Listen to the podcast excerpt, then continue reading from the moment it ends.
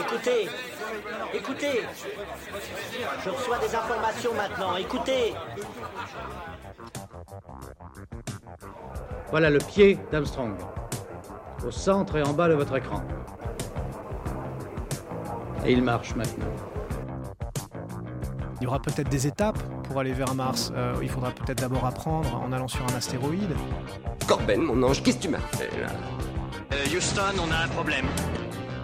Tu veux dire qu'on est dans un programme informatique Est-ce vraiment si invraisemblable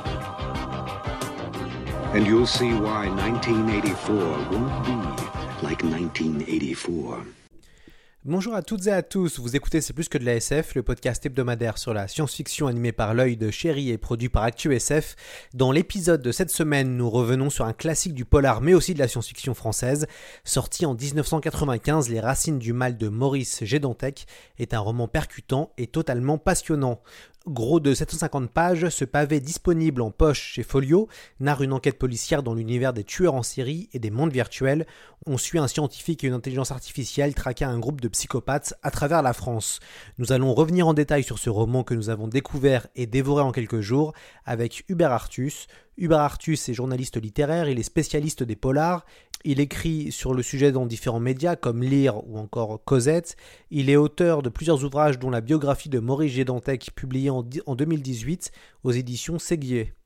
Cette discussion à bâton rompu qui s'est déroulée dans une cuisine américaine en plein cœur de Paris commence sur une question très simple. Pourquoi Les Racines du Mal est un livre culte? C'est un livre culte parce que euh, c'est Dantec fait partie d'une génération de Polar 2, puisqu'à l'époque il fait du polar, ce qu'on appelle du techno-thriller, et justement il est un des premiers en France à faire ce genre qui jusque-là est américain, qui est justement du techno-thriller. Il y a de l'anticipation, Néanmoins, ça parle des problèmes présents, puisque sans vouloir spoiler pour celles et ceux qui ne l'ont pas lu, euh, il y a un gros rapport avec euh, la, guerre des Balkans, qui est euh, le drame européen du moment. Wim Wenders le film au cinéma, Maurice Dantec et de ceux qui l'écrivent en littérature. Donc ça parle de problèmes présents, de la guerre en ex-Yougoslavie, ça parle de tueurs en série et de snuff movie, qui sont les gros thèmes à la mode dans la fiction cinématographique et littéraire à ce moment-là. On est au moment du silence des agneaux, on est au moment de tas de choses comme ça. Hein. Et euh, lui, il le fait en polar dans une collection qui jusque-là euh, avait fait du polar social, du roman noir politique, du roman noir de, de crime, d'enquête criminelle, mais jamais au point de l'ultra-violence de Snuff Movie, comme le fait Dantec, comme venait de le faire Despentes chez Florent Massot, euh, donc deux ans avant Baise-moi Virginie Despentes. Peu de gens le font en fiction littéraire, encore moins en France. Virginie Despentes l'a fait et Maurice Dantec l'a fait. Et en plus, je vais en finir par là, et c'est là qui touche un peu le public de la SF dès ce moment-là. Il y a une neuromatrice qui va servir au flic, euh, à l'enquêteur du, du, roman, euh, qui est en gros un espèce d'ordinateur, mais qui contient toute la mémoire des crimes et des crimes en série d'Europe puis du monde dans le livre. Et c'est cette neuromatrice hein, il l'appelle comme ça qui va devenir à un moment le qui va prendre le pas sur les personnages dans le livre puisqu'évidemment elle va la neuromatrice va en savoir plus que l'enquêteur.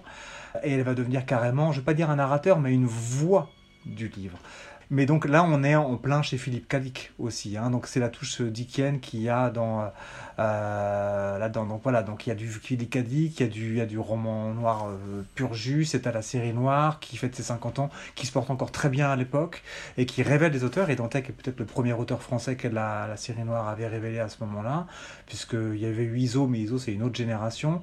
Sinon, la série noire avait Jean-Bernard, un auteur français, hein, avait Jean-Bernard Puy, avait Didier Deninx, avait Thierry Jonquet, mais qui déjà déjà des auteurs de polar installés. Euh, on est au moment où en France naît le poulpe.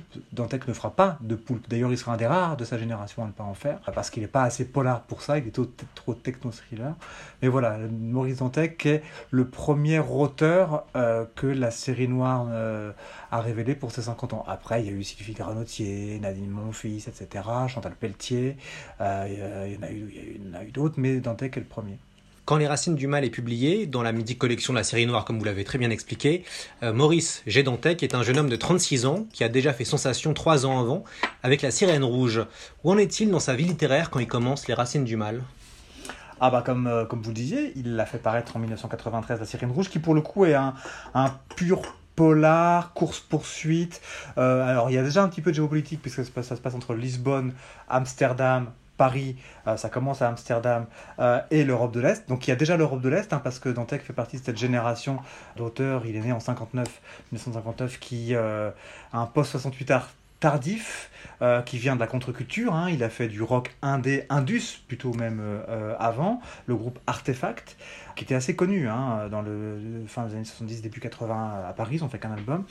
Euh, ils cherchent toujours à faire un peu la jonction narrative, thématique, créatrice entre ce rock-là, euh, cette littérature philosophique qu'est la science-fiction par laquelle il a été nourri, hein, euh, adolescent et jeune adulte, le polar dans lequel il est tombé parce que son éducateur au lycée d'Ivry, où il était en région parisienne, c'était Jean-Bernard Pouy, qui était éducateur scolaire, non pas prof, mais éducateur scolaire à la grande époque de l'éducation populaire, hein, dans ces banlieues PC, hein, c'était vraiment à cette époque-là, euh, lui apprend la contre-culture, le cinéma de F.J. Sang, donc un truc bien abstrait et bien rock, euh, les Clash, euh, il lui apprend Norman Spinrad, il lui apprend J.G. Ballard. C'est pas pour J.G. Ballard que Maurice G. Dantec s'appellera Maurice G. Dantec. Hein. C'est pas seulement parce que Georges était le prénom de son père, c'est parce qu'il y avait J.G. Ballard dans le coin. Donc c'est pour ça que Maurice G. Dantec s'est appelé euh, G. Dantec. Et puis donc il se trouve que c'est Jean-Bernard Pouy qui lui dit euh, le, plus facile c'est le polar. Donc euh, Dantec commence par le polar pour être édité à la base. Hein, et il se trouve qu'il est édité à la série noire et que c'est Jean-Bernard Pouy qui amène le manuscrit au patron de la série noire, Patrick Rénal. Mais ce que veut faire Dantec, c'est en gros du ballard. Et la sirène rouge, quelque part, c'est du ballard avec un peu de David Bowie, avec un peu de contre-culture rock, avec euh, surtout du Philippe Cadic et du Gilles Deleuze qui est aussi dans le coin un peu hein, de, de, de, Dantec. Euh, donc il en est là, c'est jamais que son deuxième roman, mais c'était ce roman-là qui lui tenait le plus à cœur et qu'il avait de toute façon déjà un peu en, en rêve au moment où il écrit La Sirène Rouge pour parler de l'Europe de l'Est qui lui tient à cœur et où il ira après une seule fois, contrairement à ce qu'il a dit, une seule fois, il y aura été, et, euh, et euh, qu'il écrit pour se faire éditer. Hmm. Intelligence artificielle euh, nommée neuromatrice, cybersex, monde virtuel réservé à des tueurs en série. Peut-on qualifier ce roman de cybernoir au lieu de techno-thriller? On peut, on peut le qualifier de, de, de, ce qu'on veut autre que techno-thriller. Je trouve que le terme de techno-thriller, il s'adapte plus à la littérature, au, à, la, à la fiction romanesque. Je ne saurais pas dire si c'est pareil pour le cinéma ou pour les séries ou pour les jeux vidéo des choses comme ça, je ne saurais pas dire. Mais en tout cas, pour ce qui est de la fiction romanesque, surtout de cette génération, à part dans les secteurs de l'information, de la politique, de la pub, de la communication, choses comme ça, il n'y a pas beaucoup de bureaux où on trouve des ordinateurs. Hein. Dantec, à ce moment-là, commence à bosser dans la pub. Il n'a pas d'ordinateur. Bon. Euh, on écrit encore sur des machines écrites électriques. Hein, rappelez-vous avec le petit cadran qui tape juste la dernière ligne que vous avez tapée et vous la validez, etc. Tout le monde n'a pas encore d'ordinateur. On est donc encore loin, dans la vraie vie, en France du moins, d'Internet, qui a été inventé, mais qui n'existe pas encore pour tout le monde. Euh, encore plus loin de tout ce qui est intelligence artificielle, etc. Donc on peut l'écrire. Donc le, le, mot cyber, il n'appartient pas à cette génération-là. Le mot cyber, c'est un mot des années 98. C'est un mot de la génération de Tony Blair. C'est un mot de la génération de voilà de ceux qui vont avoir peur du bug de l'an 2000 le mot cyber. C'est pas un mot de gens qui sont de la fin euh, ne serait-ce que de ma génération euh, à ce moment-là. Moi j'ai 20 ans en 93 je suis né en 73 le mot cyber ça m'évoque rien. Je l'ai vu je l'ai lu dans des romans d'anticipation et c'est tout. Donc la génération de Dantec non. Donc le cyber noir je pense pas. Je pense que le mot techno-thriller correspond à, ce, à cette niche littéraire là cette niche romanesque là et à cette génération là alors qu'il a reçu des prix liés à la science-fiction, comme le Grand Prix de l'imaginaire ou, le prix Rony né pour euh, Les Racines du Mal, on a l'impression qu'on identifie Dantec au polar plus qu'à la SF. Bah oui, mais et, de toute façon, pour une raison concrète très simple, qu'on a déjà évoquée, il est à la série noire. Même s'il veut élargir un peu les champs du polar français à ce moment-là. Euh, il veut élargir des champs comme toute génération veut élargir des champs. Lui, à la base, ce qu'il a traité dans le texte, c'est avant tout de snuff movies, d'ultra-violence, d'espionnage et de géopolitique. La sirène rouge, c'est ça. Mais les racines du mal, c'est pas une science-fiction, c'est un techno-thriller. Ce sont les codes du polar qui sont euh, une enquête résolutive, même si la fin est, je ne vais pas dire ouverte, mais elle est euh, abstraite, puisque c'est une intelligence artificielle qui, qui, prend la main sur le roman, la fameuse neuromatrice. à mon sens, c'est pas de la SF. Alors je dis ça, moi je suis beaucoup plus spécialisé en roman noir, en polar qu'en science-fiction. Enfin, je connais un peu quand même les codes de la, de la science-fiction. Je veux dire, on peut toujours trouver des codes du polar dans une science-fiction, toujours trouver, ouais, ça c'est l'éternelle beauté de la fiction. Il y a de tout dans tout, et voilà. Bon, et on prend par le l'angle qu'on veut. Donc il est évident que une lectrice ou un lecteur, un spécialiste ou une spécialiste de science-fiction, elle trouvera forcément des codes de la SF, même dans les racines du mal si elle a beaucoup de mauvaise foi, elle pourrait, de elle pourrait même en trouver dans la sirène rouge. Mais là, il faut une tonne de mauvaise foi. De, mauvaise foi. Et elle sera confortée en ça que l'œuvre à venir après de Dantec, à commencer par son roman suivant qui s'appelle Babylon Babies, est nettement plus une littérature philosophique et une littérature scientifique et une littérature de science-fiction. Au niveau Bradbury du terme à la fois, c'est-à-dire fiction de la science, science-fiction. Euh, c'est ça, hein, parce qu'il est quand même question de bébés artificiels, de commerce de bébés dans de Babylon Babies, de commerce de fœtus. C'est avant tout ça l'histoire. Bon, et on y revoit l'Arcandier qui est euh, l'enquêteur de, de, la sirène rouge, de, pardon, de, des racines du mal. On peut dire que c'est plus que de la SF, donc finalement, les racines du mal. Et les racines du mal, c'est plus que de la SF. Pour moi, encore une fois, c'est avant tout du, du, polar technologique, du suspense, pur jus. C'est le polar des années 90, pur jus. C'est euh, euh, Baise-moi de Virginie Despentes avec une violence de, tueur en série et non pas une de vengeance féministe comme c'est le cas dans Baise-moi, et avec un petit peu d'intelligence artificielle en plus. Mais sinon, c'est Baise-moi. Hein on a décidé, pour que les auditeurs entendent la voix de Maurice Dantec, de diffuser quelques extraits. On a euh, aussi décidé de se, concentrer sur les, interventions à la fin des années 90, puisqu'il y a deux Dantec et on y reviendra. Mais en tout cas, il y a le Dantec avant la, grande célébrité.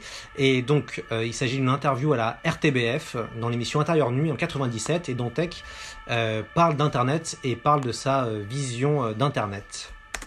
Alors, Internet, ça a été puisqu'il y a peu encore euh, beaucoup de discours euh, très généreux, genre euh, grâce à Internet, chaque citoyen est relié à l'ensemble de la planète, on va être aussi récepteur d'informations, mais émetteur d'informations aussi. C'est vrai. Bah, il sera émetteur. avant, les gens ne faisaient que recevoir le mensonge. Maintenant, ce qu'il y a de bien, c'est qu'ils vont pouvoir aussi le diffuser. Donc, ça va pas faire avancer les choses finalement. Bah, ça dépend euh, ce qu'on appelle euh, faire avancer les choses, c'est toujours pareil. Hein, euh. si effectivement, disons, on essaye de dealer aux gens, nous allons vers un avenir radieux, nous sommes chacun le neurone d'un grand méga cerveau sybionte mondial, tout va pour le mieux dans le meilleur de monde, peace and love. Bon, moi déjà, de toute façon, en tant que futur, ça m'enthousiasme pas. Internet va pas arrêter les guerres, à mon avis, au contraire, elle va permettre d'une certaine manière euh, à la guerre de, se déplacer, quoi, d'une certaine manière, au, terrain au, terrain d'affrontement de se déplacer. D'une certaine manière, tu veux dire que avec le développement des nouvelles technologies et la vitesse que ça prend, on joue un peu aux apprentis sorciers, quoi. Euh, oui, mais euh, pour moi, ça fait partie du. Comment je pourrais appeler ça? Pour moi, le, le rôle de l'apprenti sorcier, c'est le rôle qui est dévolu à l'humanité. C'est-à-dire que le rôle de l'humanité, c'est d'ouvrir les boîtes de Pandore. Sans quoi il n'y aurait pas eu d'histoire. On serait resté dans notre forêt primitive euh, à jouer primate, quoi. Enfin, ça fait quoi de entendre euh, Dantec, Hubert Suisse Parce que je crois que vous l'avez interviewé plusieurs fois dans votre carrière de journaliste.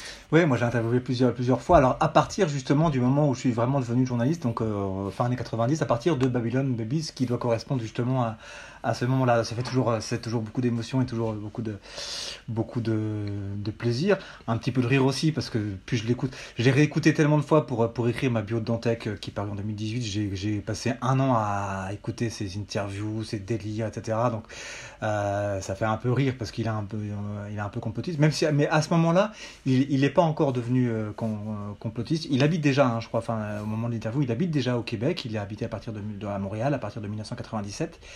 Donc il commence à être un petit peu décalé par rapport à la France. Bon, on s'aperçoit évidemment à rebours que euh, deux ou trois choses qui disent sont arrivées, évidemment. Internet a fait provoquer et amplifier des guerres, évidemment, évidemment. Euh, voilà, donc ça fait toujours. Euh, il a accompagné ma génération. Hein. Moi, encore une fois, j'avais 20 ans 93. Mehdi Belash Kassem, Virginie Despentes, Vincent Ravalek, Maurice Dantec sont les auteurs de qui qui m'ont pas mal guidé en fiction. C'était les auteurs marqués par la culture rock tous, tous les noms que je viens de citer, les philosophes comme Elie Bilach Kassem, les contre-cultureux du roman réaliste comme Virginie Despentes ou Vincent Ravalec, et, et même Michel Houellebecq, qui est de la même génération, et Dantec, ce sont ceux qui ont accompagné ma génération de lecteurs, ceux qui avaient 20 ans, qui voulaient lire un petit peu autre chose que Duras, que par ailleurs j'adorais, et autre chose que du roman américain. Ils lisaient Despentes, Dantec, Houellebecq dès leur parution. Euh, voilà, et donc ce sont, moi je les rapprocherai toujours plus tous de la contre-culture et euh, euh, d'une littérature rock. Il se trouve que dans ces mouvements-là, il y a deux ou trois auteurs, Houellebecq et surtout Dantec, qui sont passés de la contre-culture à la contre-révolution, mais ça c'est autre chose. Quel rapport, était, euh, quel, quel rapport avait Dantec avec la technologie? Ah bah ça l'a fasciné, ça l'a fasciné parce que euh, il était déjà, euh, c'est- le fils d'un de quelqu'un qui était euh, d'une figure journalistique du PSU, le, père de Dantec, sur qui il apparaîtra, il, crachera, il crachera beaucoup, était de la sphère journalistique proche de, des rocardiens, de cette gauche qui deviendra une gauche mutualiste avec Bérégovoy, etc., dont il a fallu faire le deuil, dont ma génération a dû faire le deuil. C'était pas tout à fait des 68 arts, hein, les, les, parents de Dantec, la, la, génération et les copains des parents de Dantec, oui, mais voilà. Donc, il y avait quand même une attirance pour le progrès aussi bien scientifique que social, etc. Il y avait euh, euh, une empathie pour le, le communisme qui voulait aller sur la Lune, euh, le soviétisme, pardon, qui voulait aller sur la Lune. Donc, c'est là que c'est un peu, un peu bizarre, mais et c'est là-dessus que Dantec fondera son anti-gauchisme. hein, sur, hein, il avait un père proche du, de l'empathie soviétique, mais pas pour les goulags, pour euh, la paix sociale, pour la lutte des classes gagnée par le prolétaire et pour aller sur la Lune avant les Américains. Donc il y a quelque chose du domaine spatial, du domaine de l'imaginaire euh, ultra-terrien et du domaine des machines parce qu'on est à un moment où, si on- à part l'arme nucléaire, euh, faut quand même rappeler que le, la- c'est pas vous de l'apprendre, Loïc Chéri, que, que les auteurs et autrices de SF, surtout auteurs à l'époque, ont été euh, dépressifs quand ils ont vu que euh, ce, ah, la- la- la- l'arme technique qu'on a inventée, le nucléaire, l'arme nucléaire, la bombe nucléaire, elle n'a pas servi pour le progrès, le nucléaire, elle a servi pour tuer, pour Hiroshima, pour faire un crime contre l'humanité. Euh, on est arrivé au bout de quelque chose. Ça a quand même flingué une génération d'auteurs de SF qui ne pouvaient plus raconter le monde d'après de la même façon. Puisque, ah oui, mais le monde d'après, quelque part, on l'a vu avec Hiroshima et puis avec la Shoah. Ah, tiens, pour les auteurs de SF, parce que le progrès scientifique n'allait plus avec le progrès, justement. Puisque le gaz dans les chambres à gaz et le nucléaire qui sert à Hi- à Hiroshima. On ne pouvait plus raconter le futur joyeux. Bon. Dantec est de la génération qui a dû vivre avec ça, qui s'est formé à une ESF alors qu'il n'y avait plus d'auteurs de SF qui pouvaient raconter le futur. Heureusement arrive du Ballard, heureusement arrive du Kadik qui euh, parle d'autres machines et qui en parle en plus dans, une forme de, de- d'histoire euh, anticapitaliste. C'est Ballard la machine qui va asservir, asservir l'homme, parce que la machine va être du côté du capitalisme, du grand capital, du tiroir-caisse, des patrons. Et c'est en ça qu'on rejoint le polar des années 1920 de la génération de Hamet, pour qui aussi, justement, voilà, nous, on va pas vous raconter un polar où c'est gentil, qui va finir par gagner, et qui va être du côté de la loi, voire de la morale. On va vous raconter un polar où c'est, on va vous montrer pourquoi ce que le patron, des fois, est corrompu. Et la- les auteurs de, de romans d'anticipation, comme euh, social et philosophique, comme Ballard, ont fait ça dans leur champ fictionnel. Dantec, il y a des gens qui ont lu ça. Et de la même manière qu'il y a des gens qui ont été formés au polar par ce, ce néopolar américain euh, sur la corruption et anticapitaliste, et ben on a affaire à, une veine de la SF à un moment euh, où justement on a une machine qui va se tourner contre l'homme. De la même façon que le progrès technologique s'est tourné contre l'homme, puisqu'il a fait Hiroshima et les gaz dans les, euh, dans les chambres à gaz. Donc, du coup, ah oui, on a une littérature d'anticipation qui est anticipation, mais qui, est, qui nous parle aussi du monde réel et de ce que- qu'on- de ce qu'on va pouvoir devenir. Des mecs comme Damasio aujourd'hui, ils ont été formés par ça. hein. C'est la même génération Dantec, Damasio, à peu, à peu d'années près, je crois. Il a peut-être 5 ou 6 ans de, de, de moins, mais c'est la même génération. Ils ont été formés à la même chose. Si Dantec avait, avait toujours été en vie et qu'il avait trouvé quelqu'un, comme ça a été à la fin de sa carrière pour le roman Les Résidents, qui savent l'éditer, il est à peu près évident pour moi que Dantec aurait été un Damasio de droite. On aurait eu un Damasio de gauche et un Damasio de droite qui serait appelé Dantec. C'est- Pour moi, c'est une évidence absolue. Parce qu'ils ont été formés par les mêmes et par un moment de la science-fiction où la science-fiction dit la même chose. Elle, adapte au roman d'anticipation les codes du polar qui parlait de la corruption et de l'anticapitalisme. Et c'est pour voilà, c'est Dante qui vient de là. Il se trouve qu'après, il a viré vers le complotisme et qu'il est devenu vraiment un auteur de science-fiction de la contre-révolution et parfois de la contre-révolution nationaliste. Ce qui est euh, d'ailleurs intéressant, c'est que la technologie qui fait penser à du cyberpunk, euh, donc euh, Neuromancien de William Gibson, dans le cas de, euh, des Racines du Mal, elle est, euh, c'est normalisé dans la société, elle ne choque d'ailleurs personne. Et, c'est ça qui est très drôle quand on lit Les Racines du Mal, c'est qu'on se retrouve avec une neuromatrice, bon ok, donc ça c'est la partie un peu science-fictive, mais il y a déjà des mondes virtuels très développés, on peut avoir des combinaisons sexuelles qui nous permettent de ressentir des choses, et tout ça est intégré très normalement. Et ça, c'est d'autant plus intéressant quand on le lit maintenant. Oui, et c'est encore plus intéressant aussi euh, euh, parce que ça, c'est une des choses qu'il a tenu à développer après dans deux ou trois romans, et notamment dans un, de ses romans qui est les plus intéressants, mais qui est aussi les plus ratés. C'est son avant-dernier, euh, Satellite Sisters, qui est quelque part est la suite de Babylon Babies, qui était paru en 2012 euh, chez Ring et qui malheureusement n'a même pas assez marché et que dont Ring a gardé les droits. C'est le seul qu'on peut pas trouver en poche. Les résidents, paru en grand format chez Inclus, on trouve en poche Babel Noir. Pratiquement tous les autres, on les trouve soit au livre de poche, soit chez Folio. Satellite Sisters, non. Et c'est très dommage euh, pour, euh, parce que il reprend deux trois trucs que vous venez de dire dans Les Racines du Mal. Il reprend des personnages euh, de Babylon Babies et notamment cette fameuse mère vierge. J'en dis pas plus pour celles et ceux qui veulent soit voir le film parce que c'est un des rares trucs réussis dans le film de Kassovitz qui a adapté Bab- Babylon Babies et dans le roman. Voilà, c'est effectivement ces choses là euh, sur parce que pourrait donner la combinaison machine univers virtuel, on ne parlait pas encore de 2.0 à ce moment-là. La seule chose qu'il n'a pas abordé, parce que c'est pas son temps, c'est les réseaux sociaux. Euh, mais sinon, tout ce qui est commerce virtuel, contact virtuel, que ce soit pour les rencontres, pour le sexe, pour les unions, pour les guerres, pour les ventes d'armes, que ce soit pour les voyages, que ce soit la manière de se pluguer et euh, d'avoir ainsi accès à une autre mémoire virtuelle du monde, toutes des choses comme ça, euh, pour accroître sa connaissance, ou du moins espérer l'accroître, pour le commerce de diverses choses, dont les armes ou les fœtus dans Satellite Sisters et dans Babylon Babies. Euh, c'est des choses qu'il avait abordées, ouais. Oui, puis on retrouve même le dark web. Alors, ce qui est assez intéressant, c'est qu'on a une espèce d'opposition entre la technologie qui pervertit l'être humain et la technologie qui protège et tente d'empêcher des meurtres. Et ça, c'est aussi euh, très drôle quand on lit Les Racines du Mal, c'est qu'on a vraiment euh, cette opposition avec quand même une technologie qui est quand même très perverse. Oui, et c'est aussi en ça que c'est un. c'est- On en revient à la, fameuse question du, et la fameuse case du techno-thriller, parce qu'effectivement, c'est en ça que euh, c'est plus que de la SF, mais c'est plus que de la SF parce que c'est pas que de la SF, c'est pour moi avant tout euh, du roman noir, parce que ça, justement, la machine qui est à la fois le côté obscur et le côté clair euh, de ceux qui arrivent à la maîtriser ou de ceux qui voudraient pouvoir la maîtriser, bon, bah, le côté clair et le côté obscur, chez toute figure d'enquêteur ou de suspect ou de coupable dans le roman noir, euh, tel que l'ont dressé justement Dachier Lamette et Raymond Chandler, puis Jean-Patrick Manchette en France une génération plus tard.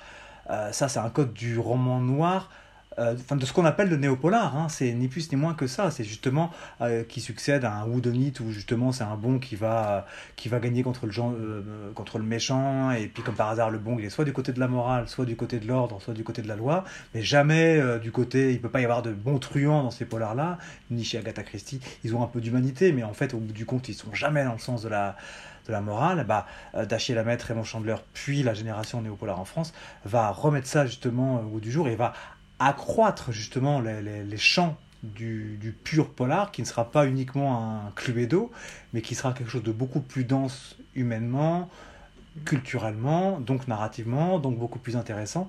Et c'est en ça que ça va aussi nourrir une anticipation ou une science-fiction euh, sociale, euh, parce que pour moi, J.G. Ballard, des gens comme ça, c'est on n'est pas dans euh, la machine, on est encore moins évidemment dans le space opéra ou autre. On est dans un roman d'anticipation sociale au même titre que deux générations avant, Dachier Lamette et Raymond Chandler ont fait du roman noir, ont transformé le polar Cluedo en roman noir d'intervention sociale. Et bah, euh, quelqu'un comme J.G. Ballard l'a fait en Angleterre, et c'est pas pour rien que Jean-Bernard Pouy, auteur de polar, éducateur de Maurice Dantec et de Tonino Benacquista, qui a un an près était dans la même classe, dans le même lycée à Ivry, euh, bah, il les forme, et c'est pas pour rien qu'il en fait des auteurs de polar. Et euh, si euh, Benacquista était plus sensible au côté polar, San Antonio, etc., que lui a fait lui a inculqué Puy aussi, quand Puy fait lire tout Ballard à un Dantec qui a entre 16 et 18 ans, euh, puisque c'est au lycée, dans son lycée que Puy l'a connu, euh, Ballard euh, fait du roman d'anticipation sociale. On va réécouter un deuxième extrait de, de Dantec. On est toujours avec la télévision belge. Alors Maurice Dantec est invité dans l'écran témoin sur la RTBF. C'était en janvier 98. Il est interviewé par Paul Germain. Maurice Dantec, c'est vrai que dans vos livres, euh, en fait, ce que vous essayez, c'est de comprendre le, le, criminel. C'est notamment dans, dans, Les Racines du Mal, tout le premier chapitre, enfin toute la première partie, vous essayez de comprendre ce, tueur en, CI, en, série, vous essayez d'entrer dans, dans ses, pensées les, les, plus profondes. Oui, c'est ça, oui. Euh, oui, oui. Oui. ben, je pense que ça, ça vous fascine, ça euh, Non, enfin, oui, évidemment. Mais euh, le, le, le, le, truc, enfin, le, propos était d'essayer de, délimiter des, euh, euh, comment dirais-je, des, des processus qui sont un peu, un peu obscurs quand même dans, justement dans nos sociétés ou du coup dans la, dans la psyché humaine, quoi. Donc, moi, j'ai beaucoup de mal toujours à expliquer un peu rationnellement les, les tenants et les aboutissants de mes livres, parce mhm. que euh, je veux dire, généralement, quand je commence un bouquin, je ne connais absolument pas la fin et je cherche moi, je, le bouquin. vous n'avez pas un scénario, vous n'avez pas. Non, je travaille sans. Euh, c'est un peu mon problème. C'est vous parliez de colonne vertébrale et moi, je, je fais des bouquins plutôt pieuvres, sans colonne vertébrale justement. Ou plus exactement, c'est après, dans, au fur et à mesure que j'essaye de, de remettre les morceaux en place pas évident hein, pour Dantec de, parler de son, euh, de son travail. D'ailleurs, il le dit souvent en interview qu'il déteste parler de, de ce qu'il écrit. Oui, oui. Alors, bon, il y a une part de, il y a une part de, comment, de, de, de jeu, hein, de, voilà, de, mauvaise foi, etc., de, de, posture. Voilà, je cherchais le mot. Euh, mais cela dit, moi qui ai lu, alors pas dès cette époque-là, euh, parce qu'en 98, il n'a pas encore publié euh, Babylon Babies en 99. Donc là, au moment de l'interview que vous venez de passer, il a deux romans et de multiples nouvelles aussi, hein, de ci, de là, dans des euh, publications très roman noir, mais aussi un petit peu SF. Et vu qu'il habite déjà à Montréal à ce moment-là, il a déjà accès à un imaginaire américain qui, lui, il y a des libraires américains ou des bibliothèques qui ne classent pas les bouquins par genre comme ça. Euh, et à ce moment-là, lui, il veut être traduit. Il ne l'est pas encore traduit en Amérique du Nord et il va l'être un petit peu plus tard pour juste deux ou trois, deux ou trois romans. Mais à l'époque, c'est juste un Français qui vit à Montréal. Euh, euh, pour une histoire entre autres familiale et, de, et, de, et de quartier d'ailleurs. Mais ça, j'invite les lecteurs à lire, mon livre. Mais c'est vrai que pour avoir lu des manuscrits un peu de l'époque, je témoigne, moi, qu'effectivement, il n'y a pas spécialement de colonne vertébrale, mais à la série noire, il était les, gens qui travaillaient avec lui, entre autres Patrick Rénal, alors patron de la série noire, et euh, Michel Goldman, je peux dire son nom parce que de toute façon c'est, euh, il m'a livré quelques témoignages dans la biographie que j'ai écrite de, de Dantec, sont des gens qui un peu sont qui est celui qui le qui, qui, pour le coup est la colonne vertébrale hein, de Dantec, hein, Michel Goldman, qui correspond à la période Gallimard hein, jusqu'à jusqu'à Villa Vortex, c'est Goldman qui, qui, qui corrige le premier Dantec avant même le patron de la série noire Patrick Rénal. Goldman avait très bien compris la psychologie pour le coup de l'écrivain Dantec. Donc à la série noire, Dantec avait affaire à des vrais éditeurs, ce qui sera le cas sur le premier roman qu'il a fait chez Albin Michel, parce que le patron à l'époque d'Albin Michel, Thierry Pfister, est un bon éditeur, mais après il part à la retraite, et après Dantec n'a pas eu, à mon avis, euh, d'éditeurs ou d'éditrices euh, qui ont su comprendre à quel zig ils avaient affaire. On va revenir plus en détail sur les racines du mal. Alors c'est un, roman de 750 pages qui est divisé en quatre parties. La première partie se nomme Le Dernier Homme. Il narre la folie meurtrière d'un tueur un psychopathe nommé Andrea Schalzmann. Andrea pense que le monde est contrôlé par les martiens et les nazis. Puis il y a trois autres parties intitulées Machine contre machine, Docteur Schizo et Le Livre des Ténèbres et se concentre sur la traque de plusieurs serial killers entre un conicien que vous avez présenté, Arthur Darcandier, et sa neuromatrice qui simule des profils psychologiques en fonction des datas qu'elle récupère pourquoi cette structure euh, si particulière? Parce que quand même, dans les racines du mal, il y a des moments entrecoupés de réflexion qu'on comprend de Dantec sur l'histoire, la violence, la science, et ce qui en fait en fait un roman, alors que euh, son premier roman est un roman compact d'action, un espèce de road movie où il y a de la tension tout le temps. Celui-là se dilue, mais ça rend cette dilution vraiment passionnante. Oui, alors il a pu se le permettre parce que c'était euh, son, deuxième roman, et à l'époque c'était la, la rockstar du roman français avec des pentes, hein, mais à l'époque Welbeck n'est pas encore aussi connu, qui pourtant a publié en même temps. Alors, il, peut se, permet ça parce que c'est vrai que c'est un de ces romans où à la base il n'y avait pas spécialement de colonne vertébrale narrative, parce qu'il fallait parler à la fois des snuff de violence, de tueurs en série. La première phrase, c'est quand même j'ai commencé à tuer parce que mon estomac pourrissait de l'intérieur. Moi, je me rappellerai toujours de cette première phrase. Là, c'est le tueur en série qui à ce moment est narrateur du livre, le fameux Andreas Schalzmann, qui vit en banlieue sud parisienne. Euh, j'ai commencé à tuer parce que mon estomac pourrissait de l'intérieur. On va voir très peu de pages après comment et pourquoi l'estomac pourri d'intérieur, etc., etc. Bref, donc fallait parler de ça, fallait parler de l'exploitation par l'image des, des, des snuff movies, fallait parler de la surveillance, on parlait pas encore de caméra piéton comme c'est le cas maintenant en décembre 2020 en France, mais il est question de ça un petit peu ça dans le roman, il est question de la surveillance, et puis il est question de comment ce qu'un enquêteur, donc le fameux Arthur d'Arcandier, va pouvoir enquêter là-dessus, alors qu'en France on n'a pas encore de profiler, et qu'à l'époque le débat en France, et ah, ça serait bien que nous on, on ait des profilers et des profileuses comme il y en a aux USA, mais sauf qu'en France il n'y en avait pas. Euh, et Darkandier est un profiler avant l'heure. Sauf que pour devenir profiler, il va falloir qu'il se fasse aider d'une entité qui a une mémoire plus grande que lui. Ça ne peut pas être un humain. Ça va donc être une machine, et c'est la fameuse neuromatrice. Mais il faut la programmer, donc on va aussi avoir le récit de la programmation, donc une, partie de la narration sur la machine, sur comment ce qu'on encode, etc. Parce qu'on parlait pas encore de on parlait partait pas encore du principe que les machines, quand on appuyait sur un bouton, l'ordinateur, un réseau social, bah forcément, allait, il n'y avait pas de cloud. Donc euh, quand on connectait une machine à, à l'inconscient du monde, il y avait pas de, on la connectait pas au cloud qui pouvait raconter tout Twitter, tout Facebook, tous les crimes, etc. Il fallait encoder. Donc rentrer. Le roman raconte ça. Et puis il faut aussi parler de l'Europe de l'Est, parce que c'est quand même là qu'à un moment se passe le bouquin, parce que c'est un moment là que, euh, pour faire la, métaphore entre les crimes en série d'un individu et les crimes de masse permis par des régimes en guerre, etc., et qui, selon Dantec, sont couverts par l'ONU, l'ONU à l'époque, euh, bah voilà, il faut. Donc il y a tout ça dans le livre. C'est un peu abstrait comment je le raconte, mais c'est parce que lui-même voulait parler de tout ça. Euh, c'est son côté un peu deleuzien, c'est son côté un peu... Euh, là, pour le coup, c'est pas spécialement J.G. Ballard, parce que J.G. Ballard, les intrigues, du moins, sont plus linéaires que ça. Chez Dantec, les, les... à part dans La Sirène Rouge, les intrigues ne sont jamais linéaires. J'irai pas jusqu'à dire comme mon confrère belge de l'époque qui euh, c'était sur la psychologie du personnage, etc.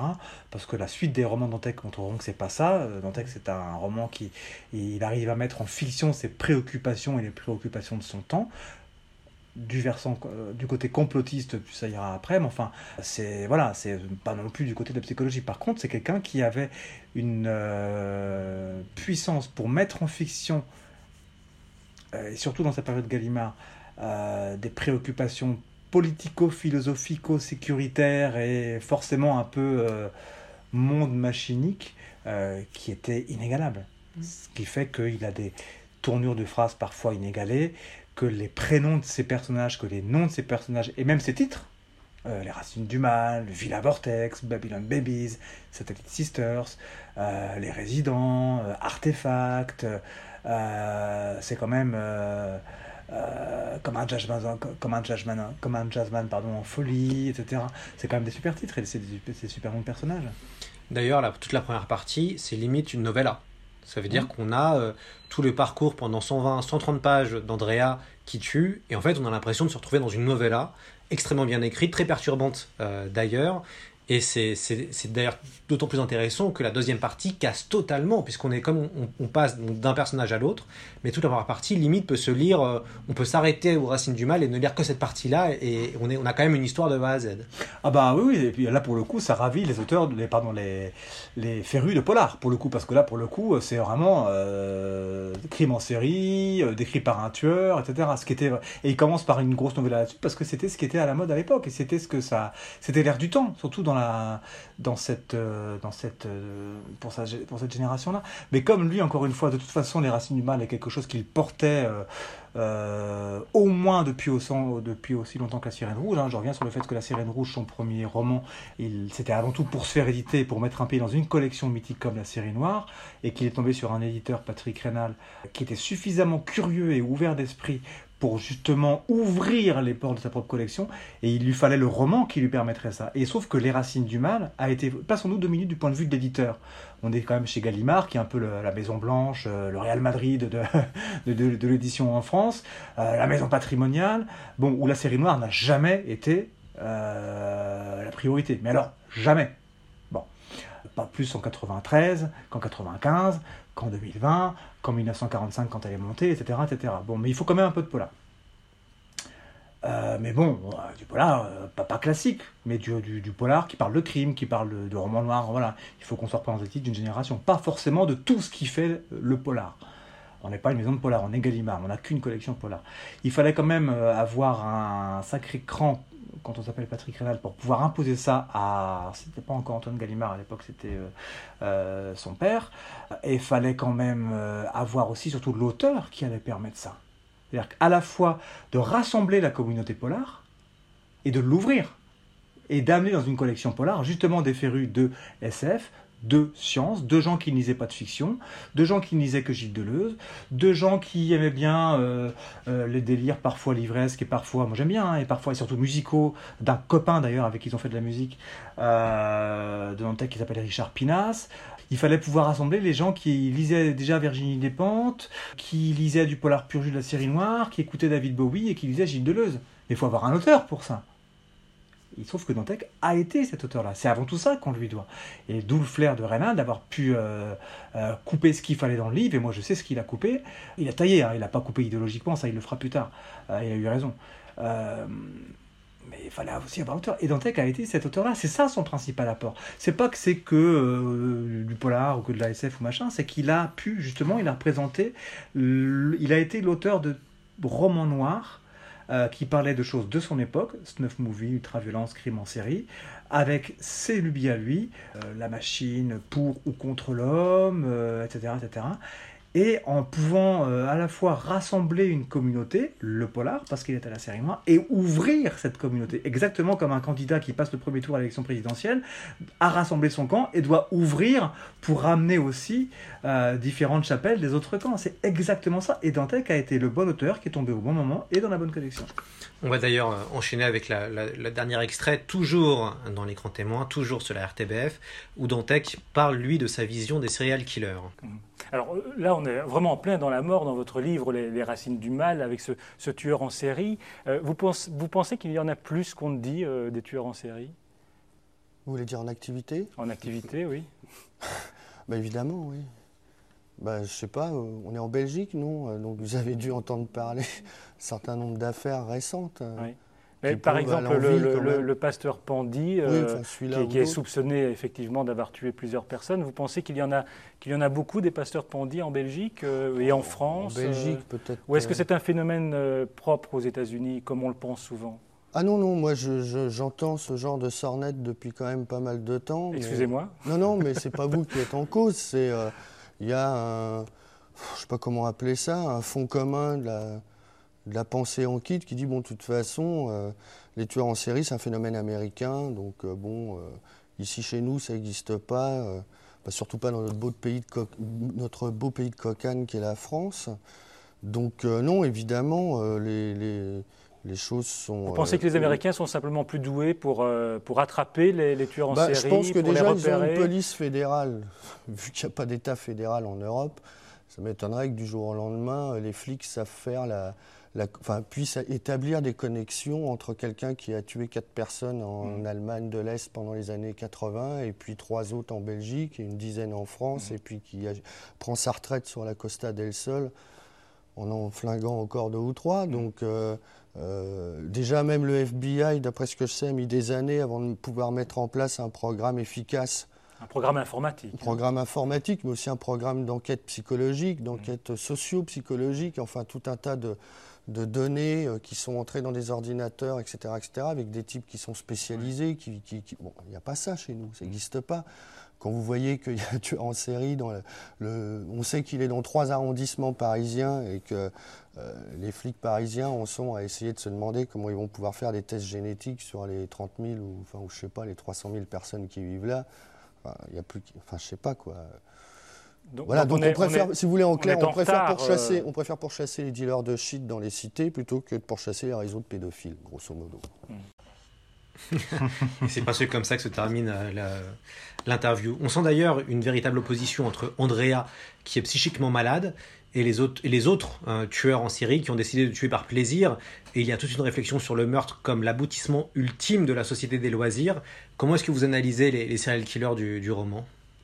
Bah, c'est, du moins de, cette époque-là, de ce que l'on savait, euh, effectivement, c'est là que Dantec a réussi à un très fort roman sur ce qu'on appellerait en gros la psychologie du tueur, euh, parce qu'effectivement, euh, il y a plusieurs, il forcément plusieurs manières de tuer en série. Enfin, j'imagine, j'ai jamais, j'ai pas, j'ai pas l'expérience, j'ai jamais été tueur en série ni victime de tueur en série, et par chance, j'ai pas de proches qui ont été sujets à des tueurs en série.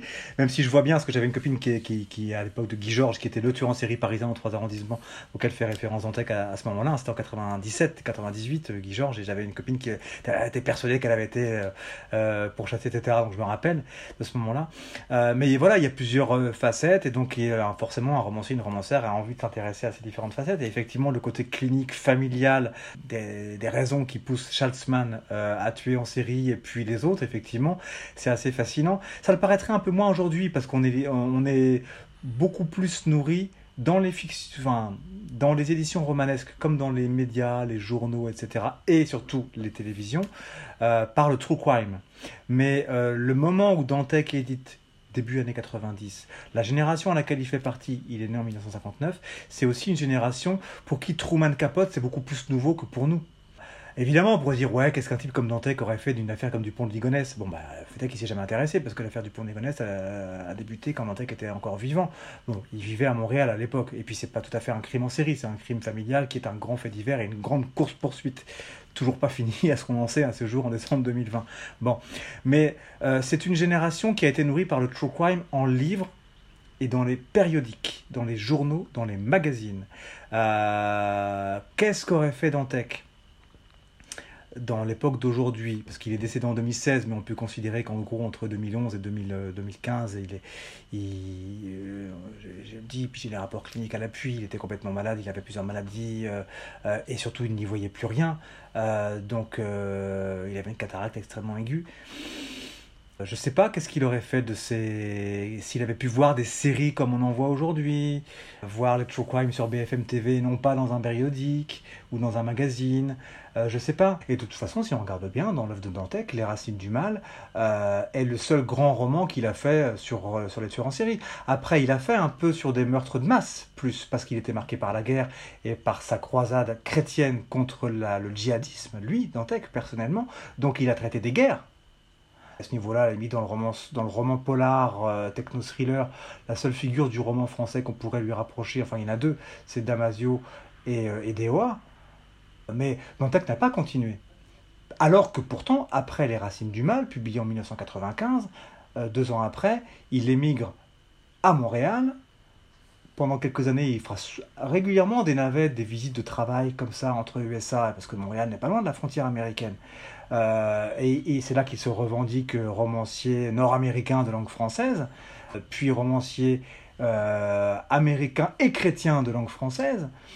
Dantec n'a pas continué, alors que pourtant il habite dans le pays, justement, dans la contrée géographique, où justement ces profilers, ces séquençages d'ADN sont, à l'époque du moins, euh, peut-être toujours aujourd'hui, je sais pas, plus évolués qu'en France. Il n'a pas poursuivi, parce qu'il était obsédé par d'autres choses. Euh, un romancier, c'est avant tout quelqu'un qui met en, en- en lien ses obsessions à, l'histoire du monde dont il est le produit et au son du monde actuel. Dantec, lui, après, il a consacré les deux tiers de son œuvre à des choses purement scientifiques, séquençage, vente de foetus, etc. Et là, il a, ça l'amène vers le dark web, et puis vers les crimes de masse, parce que la, majeure partie de ses romans après sont beaucoup plus idéologiques, euh, et sont les romans d'un romancier qui euh, commence à verser de la contre-culture, ça c'est le sens dans lequel je lis son œuvre, euh, de la contre-culture à la contre-révolution. Il a plus jamais parlé, à ce point-là du moins, de tueurs en série. Mais aussi parce que l'époque en parlait moins, il y avait beaucoup moins de films sur les tueurs en série. Comment vous voulez faire des trucs sur le meurtre en série après 2001 C'est quand même beaucoup plus compliqué. C'est donc la raison pour laquelle lui, comme beaucoup de gens de sa génération, ont versé vers le crime de masse ou les guerres de masse, ou les attentats. D'ailleurs, sur les... ce qui est intéressant, c'est toute la partie snuff movies, torture et pornographie qu'on retrouve dans le roman. Dantec, il, comprend bien les ressorts de la cruauté, mais aussi du voyeurisme du lecteur. Et du coup, toute la construction mentale et sociale que, de, que le groupe, enfin, de ce groupe de tueurs qu'il qu'il analyse et qu'il décrit, c'est progressivement dévoilé et on aimerait en savoir beaucoup plus. Et on a cette frustration que l'on retrouve en regardant Le silence des agneaux avec Hannibal Lecter, de, de toucher quelque chose d'horrible, mais on ne peut pas rentrer dans la psyché. Oui, parce que euh, c'est déjà il est allé assez loin. Hein, euh, on voit qu'il a bien lu les livres de l'époque de Stéphane Bourgoin, qu'il a bien lu et ingéré les, livres et les récits, les reportages true crime euh, en France, comme donc surtout en, Amérique du Nord. Voilà, c'est effectivement. Mais en plus, Dantec est quelqu'un qui a toujours parlé de deux ou trois choses à la fois. Donc effectivement, et puis il faut qu'il maintienne un peu son lecteur en, en haleine et en manque, ne serait-ce que pour lire un prochain Dantec. Donc effectivement, à l'époque des Racines du Mal, euh, moi j'étais pas encore journaliste, mais j'étais déjà quand même euh, lecteur, tout le monde pensait qu'il y aurait deux grands romanciers du tueur du crime en série. C'était Elroy, qui n'avait pas encore commencé euh, sa contre-histoire américaine, puisqu'il n'avait pas encore fait American Tabloid. Enfin, si, pardon, il l'avait déjà fait, mais en 93, traduit en France en 95, American Tabloid. Mais il était surtout connu pour Lune sanglante, la trilogie Lloyd Hopkins, qui sont des, des enquêtes qu'on reprend. Quel est le terme anglais déjà J'ai un trou. Euh, le, le cold case, c'est ça. Euh, et tout le monde pensait que ça y est, on a un Elroy français plus qu'un J.G. Ballard français. C'est pour ça qu'à l'époque, vraiment, vraiment, on le rattache plus au roman noir qu'à la science-fiction. Euh, tout le monde se dit, on a un Elroy français, super. Et en plus, on s'apercevra après qu'ils sont du même bord idéologique. Euh, bien, euh, une droite complotiste et anti-islam. Et voilà, et donc dans Dantec, il a toujours parlé de deux ou trois choses, et puis comme ça, ça lui a permis de naviguer de l'une à l'autre. Alors, je vais vous faire réagir à une interview écrite euh, en 96, euh, donc, où Dantec évoque la violence. C'est une interview qui été réalisée sur le site internet des Ours. C'est Virgile Joanneau et Sandra Gabet qui avaient, qui avaient réalisé ça. Euh, Dantec dit Il y a quand même une tendance aujourd'hui à vouloir mettre sur le dos du cinéma ou de la télévision les crimes qui se passent dans le réel. Ça me semble être de la part des politiques la stratégie la plus vicieuse qu'ils aient mis au point depuis des années. C'est maintenant les artistes qui parlent du réel qui sont coupables à la place du réel. Là, on atteint quand même des sommets dans, le politiquement correct. C'est même, la, de, la, c'est même de, la machine, de la machination mentale. Dans ce cas-là, on interdit Shakespeare ou Homer, Dostoevsky, Kafka, que sais-je, qui n'ont fait que dire Attendez, je suis écrivain, je fais mon boulot. Il est certain qu'il existe des individus qui sont plus faibles que d'autres et qui, face à l'impact psychique du cinéma ou des jeux vidéo, ne sont pas assez forts. Ce n'est pas pour autant qu'on doit empêcher toute une industrie d'exister. C'est quand même aberrant. Ils, ils ont peut-être joué à Doom, d'accord, ils ont peut-être vu Tueur-Né, mais il y a des millions d'individus qui ont fait ça sans pour autant aller flinguer leurs voisins. Donc faire porter les responsabilités de la violence humaine à ceux qui en parlent, c'est le moyen des politiques et des pouvoirs culturels de se dédouaner, de dire ⁇ Ah mon Dieu, l'homme est bon, il est perverti par tout ça ⁇ c'est ce que je dis dans le roman, c'est exactement l'inverse. Je ne suis pas rousseauiste, je suis darwiniste, je crois que l'homme est cruel et que ça fait partie de son programme parce que c'est un prédateur et qu'il a besoin de son instinct de tuer pour pouvoir survivre. Après, tout le problème est comment les civilisations gèrent cet instinct de tuer. Ah oui, alors là, ça, ça, me ramène encore plus au romancier de romans noirs qu'est Dantec, parce qu'effectivement, à l'époque, euh, donc grande époque où il y a beaucoup de récits violents, et où depuis 5-6 ans, ce soit sur les films de guerre ou sur les polars au cinéma ou en littérature, on dit ouais, vous exagérez sur la violence, et nos enfants qui vont regarder Rambo, ils vont être violents, et nos enfants qui vont lire Dantec, ils vont être tueurs en série. Euh, on accusait en gros euh, les, ceux qui racontaient des vraies histoires d'être la cause des vraies histoires, alors que non, la cause des vraies histoires, ce sont bah, les, les vraies histoires, l'incontingence, les, contingences, les événements, l'ordre des choses, etc. Bon.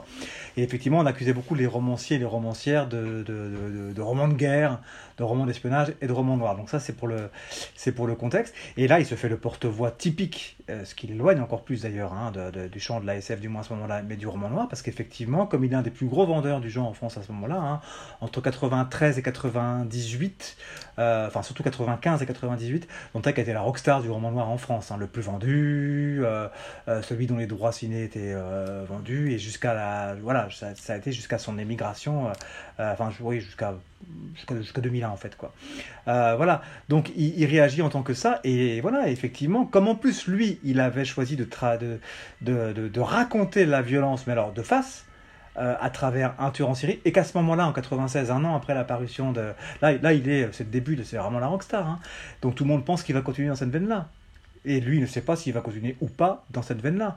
À ce moment-là, il est en train de commencer à écrire de deux, trois novellas. Euh, il est en train de commencer à écrire ce qui sera Babylon Babies paru en 99. Euh, il est en train aussi de commencer à germer ce qui sera Villa Vortex paru en 2003, qui est son dernier livre de fiction chez Gallimard, parce qu'après il y a eu les fameux journaux euh, métaphysiques et, et polémiques, là, le théâtre des opérations. Euh, mais voilà, euh, et surtout à ce moment-là, il habite encore en Europe, il habite encore en France euh, en 96. c'est qu'un an et demi plus tard que pour des, surtout des ennuis privés, il, choisira de partir en Amérique du Nord de langue française, donc au, Québec.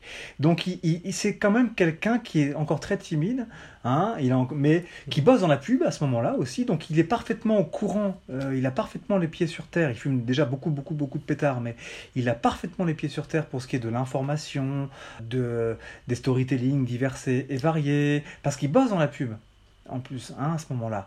Donc euh, il est parfaitement au courant de, de ce qui se trame, de comment se raconte, de ce qu'on reproche à ceux à qui on trame. Donc euh, ce discours qu'il euh, prend à son compte, et il a raison parce qu'il est un des fers de lance du roman noir en France, il l'incarne, mais il faut pas oublier qu'à ce moment-là, il est aussi publicitaire, donc il cherche aussi à, à, pouvoir continuer à faire des storytelling sans qu'on les lui reproche, les storytelling, etc., les scénarios de pub, etc. Donc voilà, voilà. mais à ce moment-là, c'est la rockstar du roman noir français, c'est une des rockstars de Gallimard.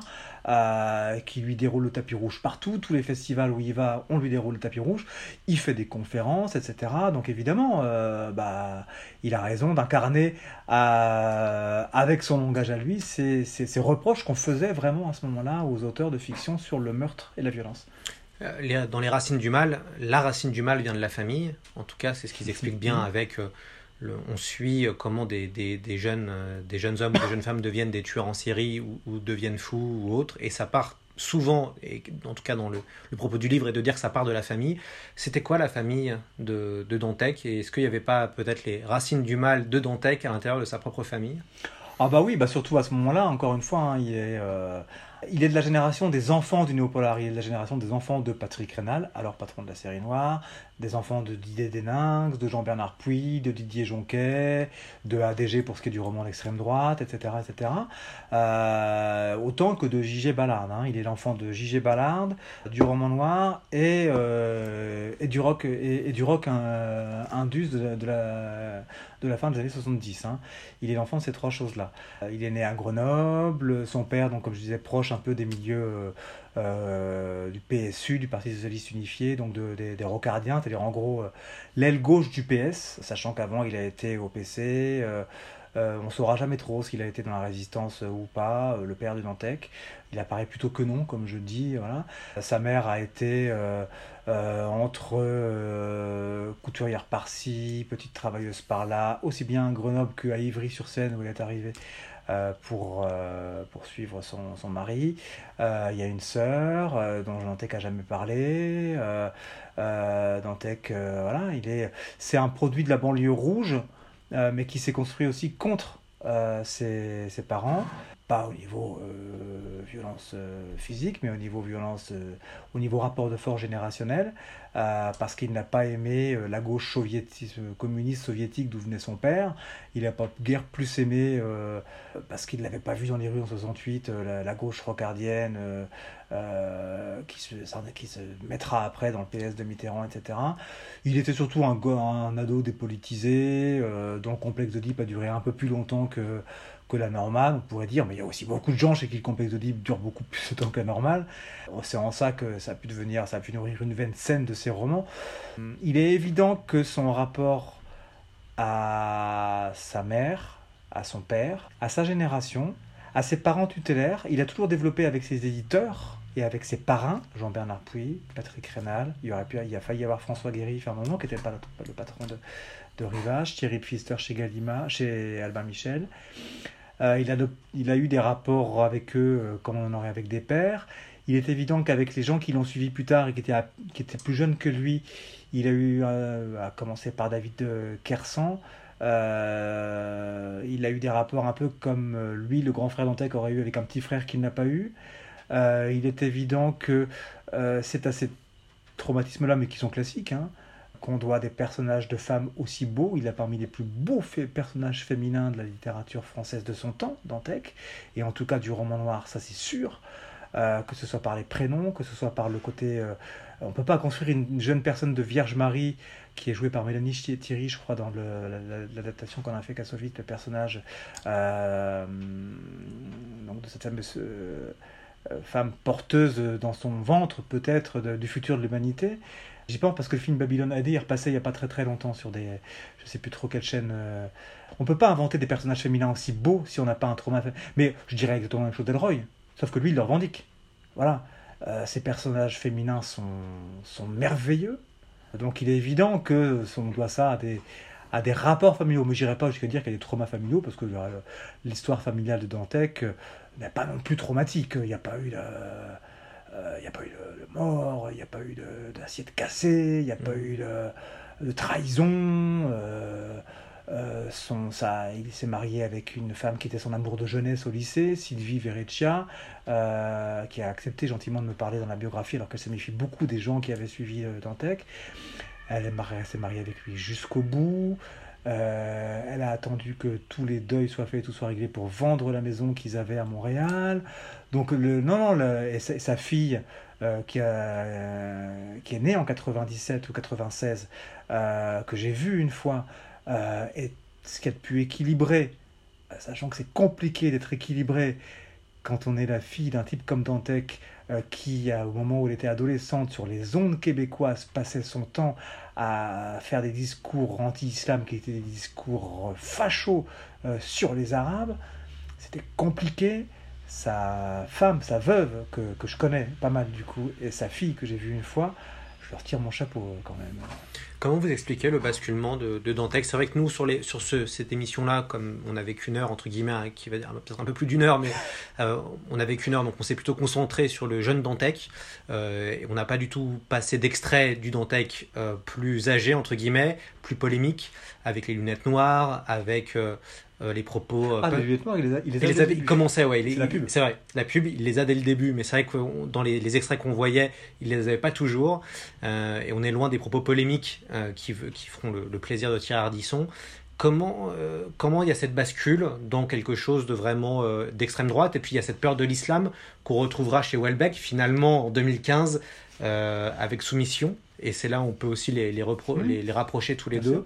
Euh, d'où ça vient finalement ce basculement idéologique? C'est à la fois l'époque et la génération. Il fait partie donc d'une génération euh, de.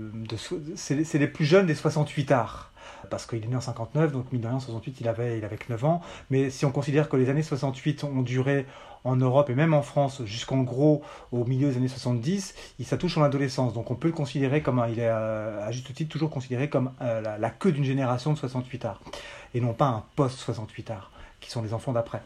Euh, pas mal de ces gens-là qui ont vécu la défaite euh, d'une vraie gauche euh, aux affaires après le départ de Moreau en 1983, qui ont vécu une gauche qui se met au capitalisme, etc., etc., ont versé, justement, sont, venus à se dire que la droite était en fait plus proche du peuple ou que l'extrême droite était plus proche du peuple. C'est le succès éternel de l'extrême droite mussolinienne ou doriotiste, comme on a encore dans le nord de la France.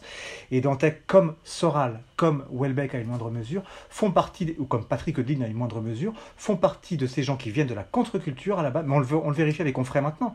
Onfray est un intellectuel qui est passé de la contre-philosophie pour ce qui le concerne à la contre-révolution. C'est exactement ça. Et eh ben, c'est pas la même génération, mais euh, c'est pour parler de quelqu'un de plus actuel. Et donc des gens comme Welbeck, qui ont mal vécu la, façon dont l'Europe a lâché l'ex-Yougoslavie, euh, donc défaite du fédéralisme européen, euh, qui ont mal vécu comment ce que la gauche a versé du côté capital et non plus du côté lutte des classes, euh, le, tout dans un monde qui se mondialisait, etc., etc. Et avec des parents qui tenaient ça, et du coup ils, se sont dit mes parents se sont trompés, donc je vais être contre mes parents, etc. Voilà, donc il explique que Soral, qui a été un, un je sais pas trop comment le qualifier, mais enfin un, type qui écrit et qui veut faire du politicianisme, euh, a versé la contre-culture à la, contre-révolution, PC, OFN, euh, Welbeck ça, Patrick Odin plus tard pareil. Dantec, ça a été ça, agrémenté par le fait que lui, en 97, il quitte la France, il choisit d'aller vivre à Montréal, à un moment où ce, ce, morceau du monde, l'Amérique du Nord, va verser aussi dans une nouvelle sorte de christianisme évangélique qui porte George Bush au pouvoir en, en 2000. Et Dantec arrive au moment où tout ça se fromente. C'est la raison pour laquelle Dantec se baptisera en 2004 euh, dans une chapelle, euh, une branche de l'église évangélique nord-américaine qui est une des plus rigoristes. Et ses amis, la plupart de ses amis québécois, euh, que j'ai contactés et que je, que je cite dans ma, dans, dans, ma bio, sont, sont, de ce même bord-là. voilà, donc il y a à la fois sa génération, il y a à la fois l'époque du monde et l'endroit où il vit. Et puis en fait, en plus que la raison privée que je n'ai pas dévoilée ici, mais pour laquelle il émigre, c'est une agression euh, contre sa femme euh, dans la banlieue où ils habitaient, en banlieue sud, qui est provoquée par un musulman. Il faut, il faut bien se rappeler qu'au début des années 90, Dantec, lui, il est, il n'est pas proche du GIA, mais ses copains sont au GIA. Et il se demande s'il va pas se convertir à l'islam. C'est ça Dantec au début il se demande s'il ne va pas se convertir à l'islam. Mais c'est quand il découvre, il prend conscience, etc. Et il a été qu'une fois accompagné à un voyage humanitaire euh, aux portes de la, je sais plus si c'est de la Bosnie ou la Croatie, il faudra que je vérifie, euh, où il voit euh, des, exactions, enfin, ou les résultats des exactions musulmanes, qui décide de ne plus jamais songer à se convertir à l'islam et qui bascule du côté anti-islam, d'un extrême à l'autre. Euh, donc il y a de la génération, euh, un fait euh, privé qui le touche, le morceau du l'endroit du monde où il vit et de l'époque où il vit. Mais voilà, il y a eu pas mal de personnes de sa génération de, de 68 arts tardifs ou de post-68 arts qui ont versé de la contre-culture à la contre-révolution. C'est Soral, c'est Dantex, c'est dans une moindre mesure Welbeck, mais il y a d'autres qui ont, suivi le même, même sort. Et le plus connu actuellement, c'est Michel Onfray. Mmh. Alors avant de vous poser la dernière question, je vais finir avec une citation de Dantec, toujours dans celle de 96. Euh, Dantec dit Je suis un auteur de science-fiction dans le sens où je veux intégrer dans ma façon de voir les choses la prise en compte de la complexité. Je crois aujourd'hui que les problèmes moraux sont traités d'un coup de sabre avec le blanc d'un côté, le noir de l'autre, le bien, le mal, par rapport à des référents moraux très précis, très datés et très connotés. Ils ne fonctionnent plus. Pour autant, dans le bouquin, j'essaye de montrer comment justement le nazisme est pour moi non pas le mal, mais une perversion du mal qui aboutit à son autodestruction d'ailleurs, comme le communisme et toutes les idéologies de ce type-là. L'humanité est obligée d'avancer comme ça, en zigzagant sur une sorte de fil du rasoir, mais il faut prendre en compte les deux aspects de la personnalité humaine et les deux aspects des sociétés. Si on ne prend pas en compte ces deux aspects-là, on les refoule, et quand on refoule, ça, devient, ça revient au galop. Qu'est-ce qui reste, euh, mort en, 2016, qu'est-ce qui reste de Maurice Gédantec selon vous maintenant? Bah, il reste des phrases, euh, il n'y a, rien à ajouter à ça. Là, pour le coup, c'est pour une fois, il parle clairement. Mais c'est voilà, c'est chapeau. Euh, j'ignorais cette, cette, cette phrase-là, ou du moins je m'en rappelais pas. Euh, qu'est-ce qui reste? Bah, Il reste évidemment ses romans. Il reste malheureusement celui de sa génération qui était au départ le plus connu, hein, entre 93 et 98. Dantec est plus connu que Welbeck, que Despentes, que Beck BD, qui est le plus jeune de cette même génération, que Guillaume Dustan, qui est mort également, hein, qui est la même génération également, que Mehdi Belach Kassem, qui lui est toujours euh, vivant, mais qui on ne sait pas trop où il est. Euh, ce sont des gens qui sont apparus en même temps. En 93, ils ont tous publié en 93 94 leurs premiers livres, que ce soit des nouvelles, que ce soit des romans. Euh, maintenant, c'est le moins connu de la bande. il suffit de se rappeler sa mort, effectivement, en 2016, il y a eu le jour même pas mal de, oui, non, de, de, billets. J'étais invité sur deux trois émissions et puis c'est là-dessus qu'un éditeur m'entend et qui me chez Seguier et qui me commande la, la, bio parce qu'il voyait bien que j'avais une perspective. Mais on s'aperçoit que Dantec est à peine plus connu que Guillaume Dustan qui pourtant vendait moins. Non pas qu'il écrivait moins bien, c'est complètement autre chose, mais euh, euh, mais euh, et pourtant Dantec était, à mon sens, avec Welbeck le plus brillant. D'ailleurs, c'est pas pour rien que Welbeck sera le. Euh, il dégainera un truc dans les Inrecuptibles euh, de la semaine suivante, en grand hommage à, à Dantec, où il avouait en creux qu'effectivement Dantec était un meilleur romancier que lui, du moins à ce moment-là. Euh, et Welbeck, a fait ce que Dantec aurait rêvé de faire, à la fois du rock avec Iggy Pop, euh, en étant connu, euh, à la fois pouvoir intervenir et que dès que j'interviens ça fait scandale, et que du coup euh, Delépine et Carverne fassent un film avec moi et Depardieu, et puis un premier film avant, et puis Guillaume Niclou fait un film sur ma propre disparition que j'ai que j'ai orchestré euh, quelques années avant sur les réseaux sociaux alors qu'en fait c'était complètement bidon. Dantec aurait rêvé d'être ce personnage situationniste qui arrive à faire l'événement même quand il ne fait rien Dantec aurait rêvé d'être ça. Il voulait être ça. sauf qu'il était trop bavard, trop, enfin c'est moi qui dis ça alors que je suis bavard aussi, mais euh, trop verbeux, trop euh, une mauvaise manière de, de, de, prouver les raisons pour lesquelles il était devenu anti-musulman, euh, etc. Alors qu'au moins Dantec, il l'est souvent dans ses propos. Après, il s'en défend. Je suis pas persuadé qu'il soit aussi anti-musulman que ça, mais enfin, en tout cas, il est anti-islam. Et ça, il a suffisamment écrit, il l'a suffisamment dit, il a même été condamné pour. Euh, mais euh, euh, il, a un, une rhétorique idéologique limpide, Dantec. Euh, Dantec, non. Donc il restera, voilà, il restera ce romancier et qui pourtant son dernier roman publié, Les Résidents, en 2014 euh, chez un culte et qu'on trouve maintenant en poche chez Babel Noir, revient vraiment sur une veine rock claire, euh, une histoire nerveuse qui est ce qu'on trouve jusqu'à Villa Vortex, euh, à mon sens. Parce qu'à l'époque, il avait retrouvé une des personnes avec qui il travaillait chez Gallimard qui avait su le cornaquer. Donc on aurait rêvé, moi j'ai pu lire quelques textes qu'il a écrits après mais qui n'étaient pas finis. Je savais qu'on retrouvait le Dantec qui... parce qu'il était de nouveau... Voilà. Mais en même temps, Dantec lui-même savait qu'il était malade, qu'il avait de la cataracte, que bientôt il verrait plus rien, ses proches le savaient aussi, etc. Donc malheureusement, il restera un grand gâchis. Le type qui a toujours voulu être à la lumière mais de profil, quoi, comme je l'ai écrit un moment dans mon livre, c'est ça Dantec, c'est un type qui a toujours voulu la lumière mais qui a toujours voulu être de profil, jamais de face. C'est ça il restera ça malheureusement alors qu'il avait tout. Et que du coup c'est Despentes qui a la célébrité de Despentes euh, qui, est, qui a été jury au Goncourt qui a eu, euh, qui a eu le prix Renaudot etc etc c'est Dantec c'est pardon c'est Welbeck qui a eu le prix Goncourt et qui est la plus grande star euh, une des plus grandes stars françaises actuellement quasiment au niveau de Zidane. Voilà. C'est eux qui ont eu ce que Dantec rêvait d'avoir. Dantec euh, par masochisme ou autre, a tout fait pour ne pas l'avoir alors qu'il avait toutes les cartes en main pour l'avoir et que c'était le plus doué sur le papier. C'est le plus grand gâchis de la littérature française euh, depuis 30 ans et en même temps c'est un des plus beaux auteurs qu'on a eu dans la littérature de fiction française depuis 30 ans. C'est ça Dantec. Ce sera le, le, mot de la fin. Merci beaucoup Hubert Artus d'être venu dans C'est plus que de la SF. Merci à vous. On recommande évidemment la lecture de votre biographie qui j'espère sortira en poche, peut-être. J'espère aussi, mais pour le moment, elle est en grand format de, en 2018, depuis 2018, donc aux éditions Séguier. Euh, voilà, faut, faut, faut que beaucoup les auditrices et auditeurs achètent le livre pour qu'il ait beaucoup de succès, pour qu'il puisse être en poche. J'avais, c'était arrivé en finale du concours de la biographie avec, et comme quoi, parce qu'à l'époque justement, et en plus, il y avait Virginie Despentes, que je cite d'ailleurs dans le livre, parce que je l'ai interrogée sur Dantec qu'elle avait croisé à des festivals polars. Euh, voilà, donc euh, du coup, euh, voilà, c'est chez Séguier, Maurice Dantec, prodige et outrance, parce que voilà, c'est ça, c'est prodige et outrance Dantec. Évidemment, vous verrez le lien du livre d'Hubert sur la page de l'émission et on recommande également la découverte ou la redécouverte euh, des Racines du Mal, la version poche et chez Folio. On termine avec une chanson écrite par Maurice Gédantec en 1979 quand il chantait pour le groupe Artefact. Ouvrez bien vos oreilles pour Massacre à l'électrode.